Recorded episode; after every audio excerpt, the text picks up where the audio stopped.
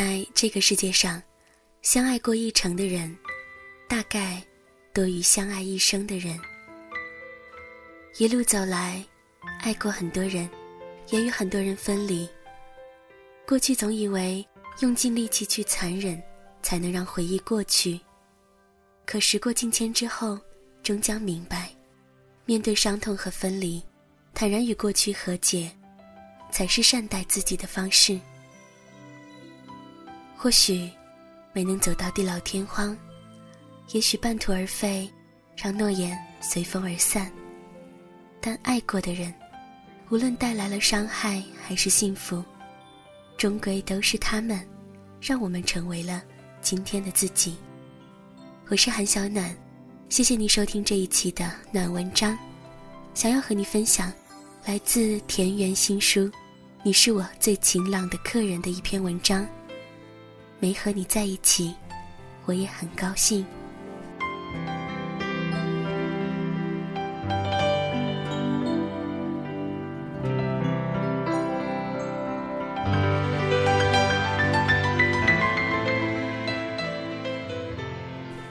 我昨天晚上梦到你了，他在电话另一端说，梦见我们分手了，就在教 A 那个大平台上，你还穿着横条纹的短袖。今年冬天一点儿也不冷，我站在图书馆外面的小路上，踩着厚厚的梧桐树叶接他的电话。刚下过一阵雨的南方，叶子上沾满了雨露，偶尔有麻雀或者八哥低空掠过。他说：“我从梦里惊醒了，凌晨四点，醒来发现自己满脸泪水。”他又说。就在我难过的时候，我才忽然反应过来，我们好像早就分手了。我不记得我们具体分手多久了，大概三年，大概三年半。只知道如果我们没有分手的话，到现在应该是四年零三个月。我早已经把他的联系方式通通删去，我也天真的以为我再也不会想起。可是记忆。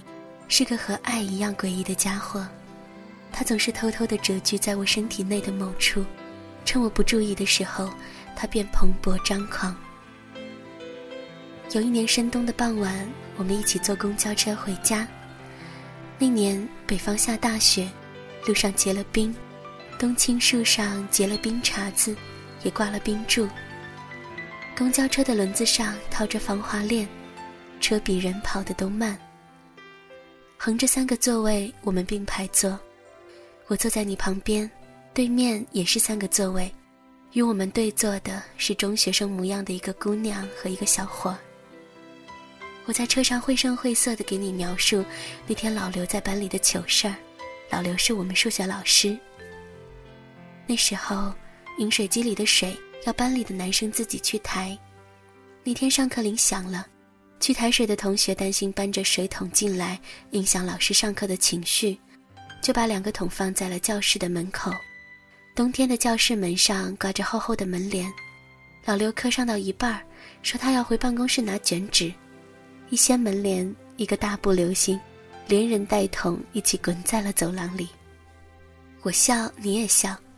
坐在我们对面的姑娘小伙显然是听到了我声情并茂的故事，也跟着一起笑。窗外雪融浮动，雪天路滑，路上一个摩托车钻出来，司机猛踩了刹车。公交车在一片骂声和惯性中停在了北方寒冷的冬天。我的头顺势抵在了你的一侧肩膀上。对面的姑娘，她也抵在了那个少年的肩膀上。下车的时候，你抓紧了我的手，让我彻底的爱上你。是你邀请我去你家一起听你朋友寄来的唱片。我从来都是个五音不全的人，荣幸的是我从来不引以为耻，所以我能够在兴高采烈的时候大声地唱出来跑调的歌。你的房间和无数九零后的青少年一样，墙面上不像八零后贴着各种肤色的篮球明星的海报，可是会在抽屉里收集你喜欢的新鲜玩意儿。深蓝色的被子，窝窝囊囊的蜷缩在一旁，偶尔一把吉他立在墙角，书架上竟是一些军事或者历史的杂志，偶尔几本志怪小说。我们有一搭没一搭的聊着。你放了唱片，是个我不知道的，现在也回想不起来的音乐家。可能尴尬有时，我们都沉默的没有道理。当我坐在你床边，低头小心翼翼的玩了五分钟自己的衣角之后，终于鼓起勇气抬起头来看你。我发现，你竟为唱片感动得泪流满面。那个乐曲响起来的时候。我全身心的投入在自己的腼腆当中，而你，全身心的浸泡进了自己内心的汪洋大海里。想必在那一刻，你长驱直入的理解了那个音乐家，你们以共同的频率共振，以共同的速度腐朽。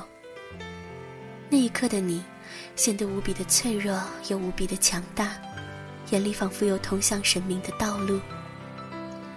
那一刻，我承认。我彻底的爱上了你。我们曾一起在青春期的荷尔蒙里翻涌过，我们一共吵架过 n 加一次，每次都在吵第 n 减一次的时候，义正言辞的警告对方，这是最后一次。每次也都在第 n 次的时候，莫名其妙的和好。第一次争吵是因为隔壁班的姑娘递给了你一张纸条，这无可厚非。可是你居然按照纸条上的要求，晚自习等他一起回家了。第二次争吵是因为我整天整天的上课看言情小说，这也无可厚非。可你居然因为这样的事情整整一周不理我。第三次、第四次，我们就用这样鸡毛蒜皮的方式厌倦着生活里鸡毛蒜皮的小事。就在我们都以为这天底下实在没有什么事情再值得我们去争吵的时候，我们分手了。不需要想一切能想到的理由，无非就是不爱了。分手以后，你说送姑娘回家是想跟她当面说清楚，不想她失落，毕竟谁也没有欠谁什么。你还说当初不让我看小说，不是不让我看。是不想我成了一个泡在情绪的废液缸里的姑娘。说实话，分手以后，我觉得你太男人了。我一路跌跌撞撞，后来有个七八个男朋友，可是谁也没有你给我的感觉强烈。我一直在思索，这是为什么？后来在读挪威的森林时，看到了一段渡边君对初美的描写。有了豁然开朗的解答。初美是渡边好友的女朋友，按渡边的话来说，初美长得不算漂亮，她所发出的不过是微不足道的力，然而却能引起对方心灵的共振。它类似于一种少年时代的憧憬，一种从来不曾实现，而且永远不可能实现的憧憬。这种只欲燃烧般的天真烂漫的憧憬，我在很早以前就已遗忘在了什么地方，甚至很长时间里，我连他曾在我心中存在过都未曾记起。而初美的震撼，恰恰是我自身的一部分。我想，你给我的，即是唤醒了我身上长眠未醒的一部分。你不仅给了我一段男女相恋的甜蜜时光，还给了我一个作为异性的、充满理性与逻辑的视角和思考；不仅给了我一个作为男友的温柔和关心，还给了我一个作为朋友的真心诚意的劝解和勉励。我们在一起的日日夜夜，长相厮守的日日夜夜，偶尔一个人的日日夜夜，宁愿时间静止的日日夜夜里。你都在唤醒我的一部分。离开你后的日日夜夜，所幸你唤醒我的，我都保管着，带去下一个日日夜夜。大概十年前，发小曾经问我，你会喜欢上什么样的人？我摸摸脑袋，想着从小和我一起长大的邻居多多哥哥，我说，我想要和一个和我一起长大的人在一起。十年前，我十二岁，你也十二岁，我们还不认识。大概六年前，我坐在你后面，我用圆珠笔在你背后戳你，然后悄悄地把写着办证的小纸条贴在你背后，你从不介意。六年前，十六岁，你也十六岁，我们刚认识没多久。大概四年前，我给你写，我的身体里住过我一生至今每个冬天的雪。住过大海，住过这世间所有流浪的爱人。你问我，是马良的坦白书吗？四年前我十八岁，你也十八岁，我们好像从小一起长大。现在我二十二岁，你二十二岁。你会爱上另一个他，我也爱着另一个他。我会告诉别人。我们不认识，我想你也一样。你在夕阳下面回头望，脸庞美得像花朵一样。我想永远面朝你方向，我唯一的阳光。我想陪你去所有地方，感受世间所有的苍凉。也许有天你将我遗忘，我还有回忆可想。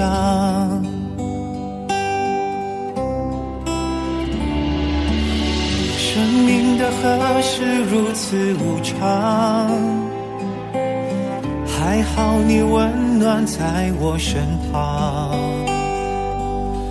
我们要走的路太漫长，而你又是此的匆忙。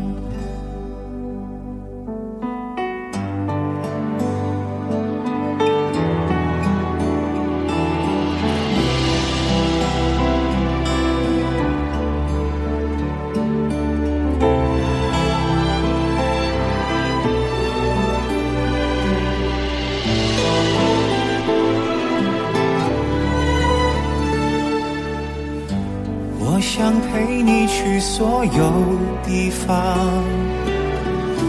感受世间所有的苍凉。也许有天你将我遗忘，我还有回忆可想。生命的河是如此无常。还好你温在我身旁，我们要走的路太漫长，而你又是如此的匆忙，我只能一路跌跌撞撞，心里却满是。滚烫。